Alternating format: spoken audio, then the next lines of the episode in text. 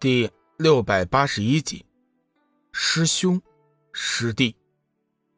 妖艳男子似乎对自己弄出的动静极为满意，大笑道：“哈哈哈哈哈剑皇，昔日你曾笑话我，说我一身终究无法大有作为，天道一途更是遥不可及。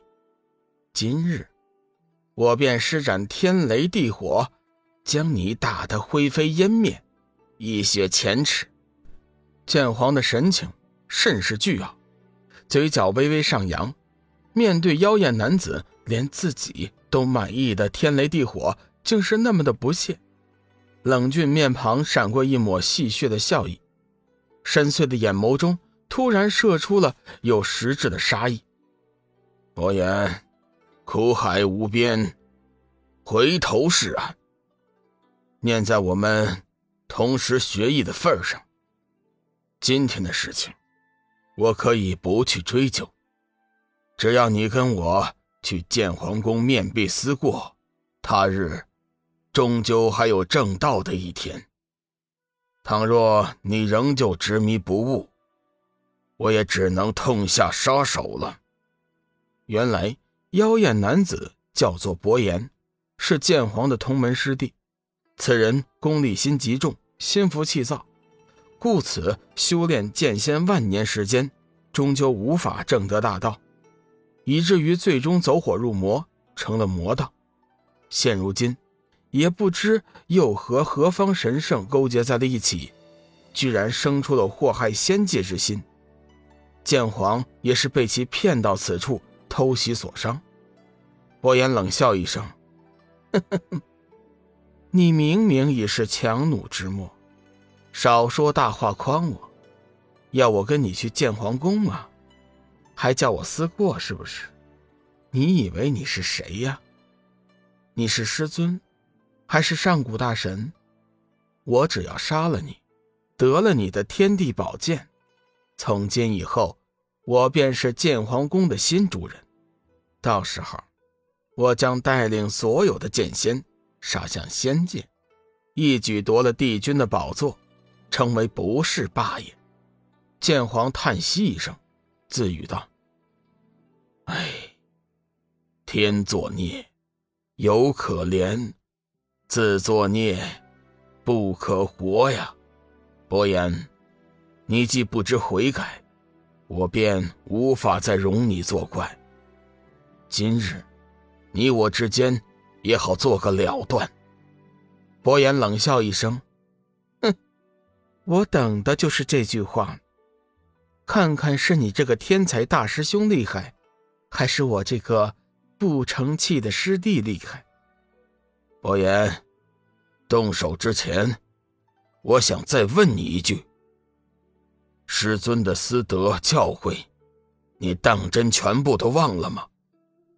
伯颜顿时脸色大变，寒声道：“师尊，那个死老头，你不提也罢，提起来，我便是一肚子气。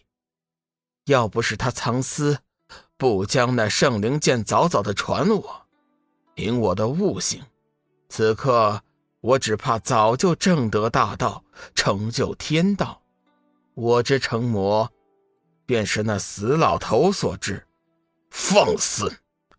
剑皇闻听伯言对师尊大放厥词，心中顿时大怒。伯言，你说话要讲良心。当年我们师兄弟三人，师尊最疼的人就是你，难道你忘了吗？当年你练剑心切，毁了肉身，师尊是如何为你耗费修为，重新铸造新身的？还有，那次你闯进三清尊神的领地，原本该受天罚，师尊念及师徒情分，不惜低声下气为你求情，为此，师尊还送了三清尊神三柄绝世好剑。还有那一次，你私入禁地，师尊为了不使你受到伤害，一力承担。还有，伯言突然怒吼一声，够了，别说了，我不想听，我不想听。你内疚了？剑皇紧紧逼问。伯言正了正神色，突然冷笑道：“！内疚吗？我凭什么要内疚？你以为你说出的那些事情，我就会念他的好吗？死老头对我根本就是虚情假意，我不过是想要圣灵剑，修得剑皇宫最伟大的圣灵剑仙。”他却一直不肯成全，这样的师尊，难道真的是对我好吗？剑皇欲言又止，略微犹豫了片刻，沉声道：“伯言，你可知道，圣灵剑乃是通灵神器，只有有缘人才能居之。你我都不是有缘之人，师尊自然无法将圣灵剑交给你。”这件事情，你却是误会了师尊。胡说！三千年前，我还偶尔听到你们的谈话，说是要把圣灵剑送与龙翔玉的主人。剑仙道：“龙翔玉和圣灵剑原本就是一体的，师尊的安排并没有错。可是你们等了这么久。”有没有等到龙翔玉的主人呢？我真是搞不懂，你们这些人的脑子里究竟是怎么想的？明明是一件很简单的事情，被你们一弄，就搞得极为复杂。什么天命、缘分、命运，永远都掌握在自己手里。剑皇，我的机会来了！只要我杀了你，成为剑皇宫的新主人。我就能集合众剑仙之力，打开封印，取出圣灵剑。哈哈哈伯言突然想到了个更好的主意，心中不由得惬意无比。